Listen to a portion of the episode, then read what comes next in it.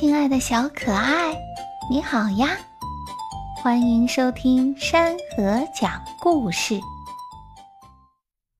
伊索寓言》：田鼠和家鼠。一天，家鼠来到乡下做客，家鼠啃着大麦，对田鼠说：“哎，我那里有更好的东西，你和我一块儿去享用吧。”田鼠就跟随家鼠来到了城里。家鼠带田鼠参观完各种美食后，正要开吃，突然有人进来了。他们吓得赶紧钻进鼠洞。那人走后很久，他们才敢出来。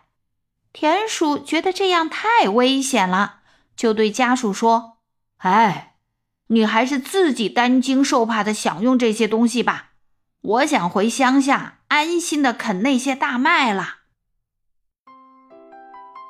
亲爱的小可爱，故事讲完喽，谢谢你的收听，我们下个故事再会。